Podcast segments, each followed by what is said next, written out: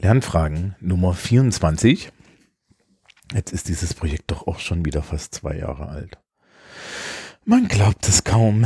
Willkommen im Dezember. Es ist dunkel. Es ist richtig dunkel hier. Ich habe irgendwie kein Licht angemacht und sitze jetzt in einer halb kalten Arbeitswohnungsraum Dingsbums. Ihr seht schon, ich bin total konzentriert. Ähm, ich sitze also in meinem Arbeitszimmer. Es ist halb halb dunkel und ähm, wir werden uns jetzt durch diese Folge zum Thema Quellenbenutzung hangeln, ähm, bevor wir dann ähm, nächstes Jahr, das kann ich jetzt schon mal sagen, in eigentlich ein ganzes Jahr äh, so nicht Fragen zwischendrin kommen und ich die auch noch mit behandle, in ein ganzes Jahr zu einem Monothema gehe. Das, ähm, mein Plan ist tatsächlich einfach im, ähm, im Jahr 2020 ein Jahr lang ähm, ausgegebenem Anlass, unter anderem, dass ich mich wirklich aufgeregt habe, über Medien, Medienpädagogik, Medien und so weiter zu reden. Ja, also dann wird Lernfragen so ein Jahr lang zu einer Art Pädagogik- und Didaktikveranstaltung. Vielleicht kriege ich auch Gäste und so mal gucken. Ähm, ja, aber vorher haben wir immer noch die Frage vom letzten Monat, wie ist das eigentlich mit den Quellen und wie gehe ich mit Quellen und so weiter um. Und letzten Monat haben wir über E-Mails geredet und diesen Monat möchte ich über andere Quellen, über Nachrichtenquellen und so weiter reden. Und ähm, ja, los geht es wie immer mit generellen ähm, Anmerkungen. Also die Quellen, die uns zur Verfügung stehen, sind vielfach geworden und die sogenannten klassischen Medien, also egal ob das Fernsehen, Radio oder Zeitung ist, geraten eigentlich immer mehr ins Hintertreffen. Diese Quellen sind auch einfach zu behandeln. Man sammelt das, den Kram irgendwo. Also früher hat man Zeitungsausschnitte ausgeschnitten ähm, für Politiker und aufgeklebt als Pressespiegel. Ja, äh, Radiosendung kann man eigentlich nicht sammeln, außer sie sind halt dann wieder online. Also da ergeben sich Möglichkeiten. Ähm, und ja, Fernsehen ist eigentlich dasselbe. Also irgendwie ist alles am Ende jetzt heutzutage digital geworden. Und die Frage ist so ein bisschen, äh, wie gehe ich mit dieser Flut um? Auf der einen Seite und auf der anderen Seite, äh, wie baue ich mir dann Strukturen daraus? Das sind also so zwei Dimensionen. Und ähm, ich würde auch sagen, wir fangen mit, mit der ersten Frage an, nämlich mit dem Umgang mit der Menge an Informationen. Nun muss man erstmal sagen, wir müssen so ein bisschen ähm, gucken, wie sieht denn überhaupt die, die Internetwelt in ihrer Quellenlage aus. Also man kann das grob machen. Es gibt zum einen Social Media Kanäle, also primär Twitter, Facebook.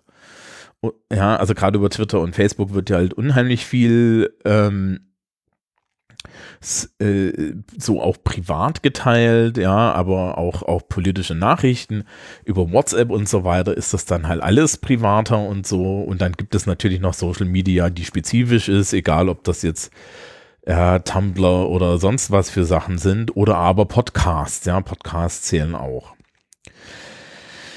Ähm, bei Social Media ist es eigentlich relativ einfach. Man kann äh, Links zu Tweets archivieren, wenn man das dringend möchte, aber die sind alle so ein bisschen ephemeral und ich weiß auch nicht, ob ein Tweet wirklich so, so sinnvoll ist. Dasselbe gilt für Facebook-Posts man möchte das eigentlich irgendwie anders haben und naja, äh, man möge sich hier bitte meine Beschwerde darüber denken, dass man zur, zur Verbreitung von wichtigen Inhalten nicht irgendwie wenigstens einen Blog verwendet oder so, weil Blogs haben eine gewisse Stabilität. Nun gut, aber Tweets und so weiter bleiben ja meistens erhalten, wenige Leute löschen sie. Ähm, und das ist vielleicht gut, das ist vielleicht schlecht. Es gibt ja extra solche Dinge wie Slack, ja, ähm, wo halt wirklich der Chatverlauf immer erhalten bleibt, ja, und dann gibt es Dinge wie IRC, wo es wichtig ist, dass er nicht erhalten bleibt. Oder wenig erhalten bleibt. So.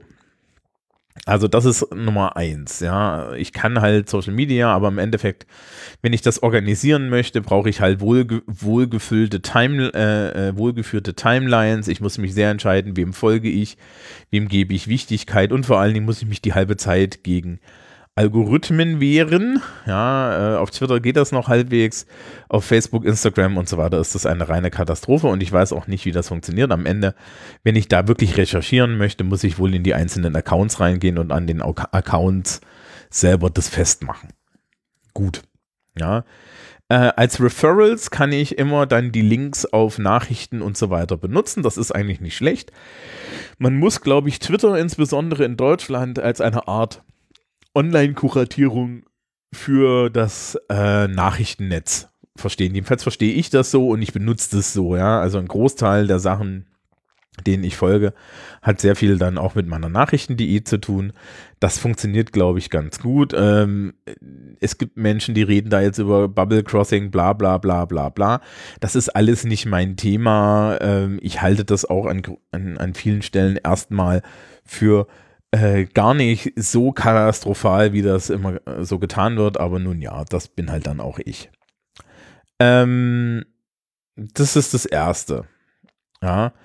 Das Zweite ist, man, ähm, man muss irgendwie schauen, wie man mit, mit den ganzen Nachrichtenquellen, die man ansonsten so hat, noch zurechtkommt und da ist, glaube ich, ganz wichtig, ähm, dass man die, die Nachrichten vielleicht irgendwie über ein zentrales Medium bekommt.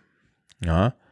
Ähm, und dieses zentrale Medium ist an der Stelle dann sowas wie zum Beispiel ein RSS-Reader. Ja, die Fortgeschrittenen unter euch kennen das vielleicht schon. RSS-Reader äh, greifen die sogenannten RSS-Feeds von äh, Webseiten ab und ähm, diese werden dann halt ähm, da, da gespiegelt. Also ich habe zum Beispiel auf meinem Server, ich bin da so ein bisschen fortgeschrittener, Fever installiert. Das ist ein serverbasierter RSS-Reader. Der hat dann so eine Webseite, die ich aufrufen kann. Da logge ich mich ein und dann liegen da alle meine Feeds drin. Feeds sind XML-Dateien, die äh, sagen, was sich auf der Seite geändert hat, also einfach eine Seitenauflistung sind und diese aktualisieren sich, wenn man heutzutage so Blogging und CMS-Software, ja, Content Management Software ähm, updated und so ein Feedreader wie mein Fever geht dann dorthin und sagt, okay, ja, ähm, da ist jetzt was Neues dazugekommen und das zeige ich dann an und man kann das löschen, man kann es archivieren und so weiter und so fort. Also so, so konsumiere, konsumiere ich zum Beispiel auch Nachrichten, die Tagesschau und so weiter aber man kann das auch mit Zeitungen machen und mit allen möglichen Dingen. Ja, aus, der, aus den meisten Blogs fällt hinten irgendwo ein RSS-Feed raus, aus den meisten Webseiten fällt ein RSS-Feed raus, das wissen die meisten Leute nur nicht. Und so ein RSS-Reader ist halt unheimlich mächtig, weil ich finde es an einer Stelle. Ein Podcast-Player, wie ihr ihn gerade benutzt habt, um das hier irgendwie zu euch zu nehmen, ähm, ist nichts weiter als ein RSS-Reader, der die Audiodatei äh, entpackt und dann gleich hochlädt. Also sprich, ja, ich date hier dann ein RSS-Feed mit ab und diese zeigt auf eine Audiodatei und der Podcatcher lädt dann die Audiodatei runter. Und RSS ähm, ist unheimlich mächtig und wir möchten eigentlich gerne RSS haben. Ja, und zwar in größeren Mengen und dauerhaft. Und das ist eigentlich auch genau das, was dann irgendwie Sinn macht. Ja, nämlich, dass wir ähm, diesen RSS-Reader nehmen und dann damit unsere Sachen organisieren. Und es gibt unheimlich viele davon und es gibt Menschen, die möchten Tags und so weiter. Das ist also Level 1, ja. Also wenn ihr, wenn ihr irgendwie wirklich einen Tipp haben wollt, wie man mit unheimlich vielen Internetquellen umgeht, zum einen, äh, wenn es Social Media ist, kuratiert euch eure Feeds halbwegs selber, benutzt wenige Quellen, weil dann hat der Algorithmus wenig Chance. Und ähm, wenn ihr die Quellen gleich anzapft, dann schaut, ob es da nicht RSS gibt und benutzt einen RSS-Reader. Das machen eigentlich so die ganzen etwas professioneller, was das angeht, un unterwegs seienden Menschen. Außer ihr seid irgendwie Journalisten und habt so und so DPA-Ticker und so weiter. Wobei dann wäre ein RSS-Feed vielleicht auch nicht schlecht. Also das ist das Erste. Ja, wie, wie gehe ich mit solchen Informationen aus anderen Quellen im Netz um? Äh, RSS. Ja, wie gehe ich mit Quellen um, die jetzt physisch sind, Bücher und so weiter? Ähm, na gut, das ist nicht ganz die Aufgabenstellung, wie ich sie verstanden habe, aber Bücher sind relativ einfach. Man stapelt sie und pflegt das zum Beispiel in ein Citavi ein, ein Zitat. Verwaltungsprogramm. Ich gebe jetzt zu, ich bin ein alter Mensch. Es gab äh, Citavi zu meiner Zeit noch nicht und Zotero gab es zu meiner Zeit auch noch nicht wirklich. Und ich habe damit nicht wirklich was am Hut, ähm, weil ich das nie benutzt habe. Die Schülerschaft kriegt da Einführung und benutzt das auch und das soll total toll sein, insbesondere weil es wissenschaftliche Arbeiten einfach macht. Also das ist vollkommen in Ordnung. Ähm, ja, Citavis können anscheinend dann auch Snippets und so weiter speichern. Es gibt zum Beispiel auch für Leute, die jetzt äh, Texte schreiben wollen, Scrivener. Ähm, das ist eigentlich ein Tool hauptsächlich für Autoren, Belletristik, aber auch äh, Sachbuch. Und Scrivener hat eine äh, Datenbank und kann, man kann halt inkohärent Text schreiben. Also man kann dann unter, man kann Textteile hin und her schieben und lauter solche Sachen. Es ist unheimlich mächtig für Menschen, die wirklich Bücher schreiben wollen. Ähm, solche Sachen gibt es auch noch. Ja, also wenn euch das spezifisch interessiert. Aber so, der große Hinweis auch schon mal, wie gehe ich mit, mit, mit, mit Quellen im Internet um, ist, besorgt euch ein RSS wieder, guckt, ob es RSS hat. Wenn es euch wichtig genug, schmeißt es in den RSS Reader, macht euch Unterordner in diesen Readern, geht das meistens, ja, äh, macht euch Tags, wenn ihr das braucht und so weiter und so fort. Und da sind wir auch schon beim zweiten Teil. Wie nämlich sortiere ich ähm, diesen ganzen Kram? Und die Antwort da ist, naja, wie immer nach eurer eigenen Struktur. Da kann ich euch gar nicht so viel helfen. Und die zweite Antwort ist so ein bisschen wie bei der E-Mail.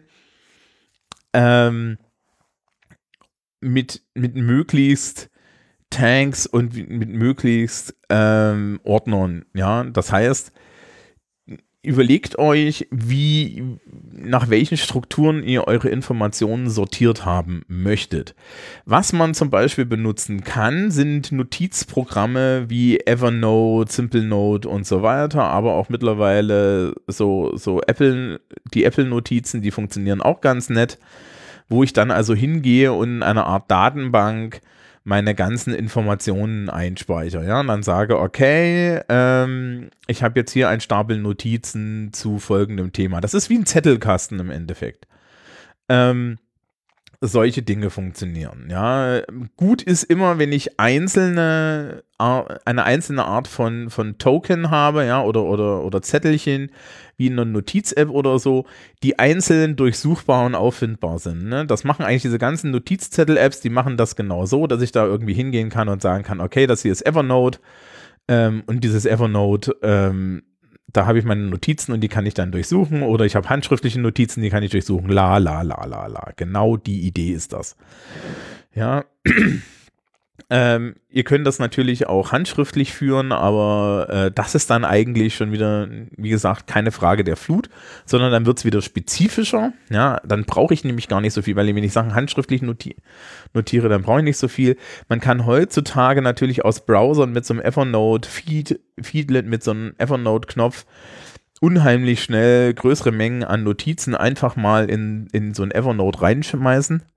Ähm, ich habe das früher zum Beispiel gemacht für die, für die äh, Texte, die ich für die Englischschulaufgaben brauche ähm, und suchen muss. Dann habe ich halt immer angefangen zu suchen. Dann habe ich irgendwie fünf, sechs Texte gefunden, die mir gefallen haben. Dann habe ich die irgendwann mal in mein Evernote oder in meine Notizen geschmissen und dann habe ich die rausgesucht. Aber ich, ich bin also ein bisschen der Falsche. Also ich mache halt die Sortierung eigentlich, wenn ich da bin und dann entscheide ich mich auch. Ich brauche aber auch in meinem täglichen Leben eigentlich keine größeren Mengen an Datenquellen, die ich sortieren muss. Wenn ich das tun würde, würde ich wahrscheinlich sowas wie eine Nancy Tabi oder ein Evernote benutzen. Ich kann euch aber nicht genau sagen, was für euch das Richtige ist, weil ich nicht mal weiß, was für mich das Richtige ist.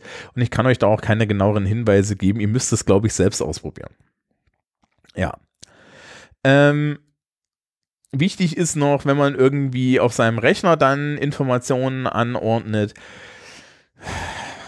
Ordner sind eine Freude und ein Krampf. Ja, Apple hat ja so Strategien, dass es dann den Scheiß ja alles irgendwann zusammenkopiert und so. Ähm, Gerade auf dem Desktop, das ist gar nicht so schlecht. Auf der anderen Seite, ich bin noch ein großer Freund davon, dass man halt verschachtelte Ordner und so hat, das ordentlich sortiert ist. Das macht einen auch kompatibel zu dieser Windows-Welt.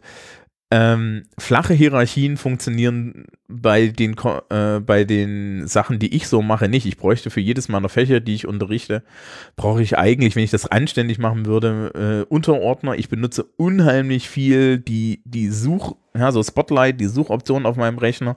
Das kann man bei E-Mails ja bei Google auch so machen, das habe ich ja schon erwähnt. Bei Evernote wäre das ähnlich bei den Notizbuchprogrammen. Also wirklich immer versuchen, durch maschinenlesbare, durchsuchbare Datenbanken zu benutzen ja, dann sich überlegen, tagge ich den ganzen Kram weg und so, kann ich das vorher sortieren? Ja, und dann auch wirklich die Verschlagwortung gleich machen, wenn ihr eure Informationen findet. Nicht denken, ich mache hier einen großen Haufen und dann gehe ich nochmal durch und verschlagworte das. Das macht keine alte Sau, sondern ihr müsst es eigentlich gleich machen. Ja, Cool ist, wenn ihr eine Software habt, die da Heuristiken hat, die so ein bisschen erkennt, was das ist. Das kann wahrscheinlich so moderne, modernere Notizbuchprogramme können das auch. Ansonsten müsst ihr das eigentlich immer sofort machen. Ja. Ähm. Hm. Das ist eine sehr kurze Sendung, wenn ich jetzt aufhöre, aber mehr kann ich da eigentlich nicht, nicht, nicht zu sagen. Es hängt unheimlich von euch als Person ab. Also wirklich, für mich ist der, der, das Allheilmittel der RSS-Feed, ja, und ein wohlsortierter RSS-Reader. Das nimmt einem so unheimlich viel Zeit. Man muss auf die ganzen Webseiten nicht gehen und dann kann ich halt von da aus weitergehen und kann halt von da aus auch meine Notizen und so weiter befüllen. Und dann habe ich halt irgendwie mein Twitter, ich habe meinen RSS-Reader und ich habe irgendwie vielleicht noch einen Facebook oder ich habe vielleicht noch irgendwie einen Citavi, das ich aus einem Bibliothekscomputer befülle. Äh, und dann geht das. Wenn ihr jetzt spezifisch verschiedene äh, Themen zu bearbeiten habt, wie ich mit meiner Sozialkunde und meinem Englisch, wobei ich da sagen muss, dass natürlich die Professionalität dazu schlägt und nicht das im Kopf kann, großflächig, dann ähm, würde ich schon sagen, dass ihr äh, euch unterschiedliche Systeme, Ordner dafür anlegt. Also bei mir ist das auch wirklich getrennt, ja, die, die Sozialkunde und die, die Englisch-Sachen sind auf dem Rechner halt in zwei große Silos getrennt und dann ist das fertig. Überlegt euch auch, ob ihr den Kram nicht ordentlich synken lasst, ne? Also das macht ja Evernote und so Zeug, macht das dann. Also man möchte das eigentlich heutzutage alles gesynkt haben. Man möchte es auch gerne in einer Variante haben, wo man es im Zweifel verschlüsseln kann und in einer Variante, wo ich es im Zweifel auch im Netz aufrufen kann, wenn mal alle Stricke reisen. Mm, mit Datenbanken wie, wie Bibliotheksdatenbanken und so würde ich heutzutage ähnlich verfahren. Also ich würde, wenn ich, wenn ich eine Literaturrecherche jetzt in der Universität mache, mich halt vor einen Bibliotheksrechner setzen und erstmal großflächig Zeug in meine Merkliste vom, vom OPAC klicken und dann den Kram rausbestellen, so wie ich es brauche und dann halt durch die Bücher durchgehen. Wenn ich die Bücher digital habe, das weiß ich von der Jennifer und vom Christoph, die haben die, Bü die, die Bücher heute großflächig digital. Die schmeißen sich halt auf den, den äh, E-Book-Reader toujours, schmeißen die sich da einfach großflächig die ganzen Sachen drauf und lesen das auch mit dem E-Reader und das willst du eigentlich auch haben, weil das Zeug sollte alles durchsuchbar sein wissenschaftliche und Sachliteratur ohne Durchsuchbarkeit zu lesen, ist bescheuert, ja. Also du möchtest eigentlich ja, nicht wie so alte Leute wie ich sagen, naja, du holst das Buch, dann liest du das Inhaltsverzeichnis, dann liest du da nochmal rein und so weiter, sondern du möchtest eigentlich wirklich da drin rumklicken können, weil das geht alles schneller. PD, durchsuchbare PDFs sind eine echte Heilsbringung. Ja. Gut, das sind irgendwie andere Quellen. Es gibt da eigentlich nicht so viel zu sagen. Ich finde das auch nicht so komplex. Das Problem ist halt, ähm, es kann euch sehr schnell erschlagen. Und ähm, das finde ich dann halt schwierig. Ja. Ähm, wirklich, wirklich gegen die Flut von vornherein vorzugehen, hilft, indem man halt ähm, sich schon in dem Abrufen, also in, in der Software, mit der ich dann da rangehe, ne, mit RSS-Readern, die halt vorsortieren für mich, ja, mit, mit Heuristiken und Automatiken, da ähm, wirklich was tue, bevor ich mich dann irgendwie komplett hinhänge, indem ich Zeug manuell nachsortieren möchte. Was ihr generell vermeiden wollt in euren Strukturen ist, ihr möchtet heutzutage, gerade was digitale Quellen angeht, viel Software machen. Wenn ihr Links habt, schmeißt sie in Notizen, macht eine Notiz dazu, verschlagwortet es gleich als Strategie. Ja, das ist das, was ich vorhin schon gesagt habe. Gleich machen, und eine Systematik aufbauen, die ihr braucht. Aber wenn jetzt jemand von euch tatsächlich eine spezifische Systematik aufgebaut haben möchte, oder mal, mal mir ein Beispiel, äh, mich das mal ein Beispiel machen lassen möchte, dann schreibt mir einfach fragen.lernfragen.org und dann machen wir es mal an einem Beispiel. Das ist einfacher, als wenn ich hier immer allgemein rede. Ansonsten, wie gesagt, geht es 2020 in diesem Kanal um alles, was Medien angeht. Sozialkunde, Medienpädagogik, Mediendidaktik auch, ja, ähm, Anwendung von Medien im Unterricht, alles, was mir einfällt. Ich habe zwölf Folgen mir jetzt vorgenommen, ja, also von Folge 25 bis Folge 36, wo es nur um diese Themen geht. Ich bin gespannt, ihr seid gespannt. Ich habe nämlich auch noch keine Ahnung, was ich mache, aber mal gucken. So, dann wünsche ich euch allen schon mal ein schönes ja, Weihnachtsfest, ein schönes Übergang, fröhliches Geschenkefest und so weiter. Kommt gut ins neue Jahr. Vielleicht sehen wir uns auf dem Kongress. Es gibt Lernfragen-Sticker, die kriegt man, ähm, indem man einen frankierten Rückumschlag an die Adresse im Impressum äh, schickt und mir reinschreibt, wie viele man möchte. Es gibt jeweils einen Sticker von dem, vom Logo alleine und es gibt natürlich auch Sticker vom Header-Bild, wo dann irgendwie das Logo und Lernfragen draufsteht. Die wird es auch beim Chaos Communication Kongress geben. Wer dort ist, kann gern auf mich zukommen. Ich habe da welche. So, also, das war's für dieses Jahr. See you on the other side.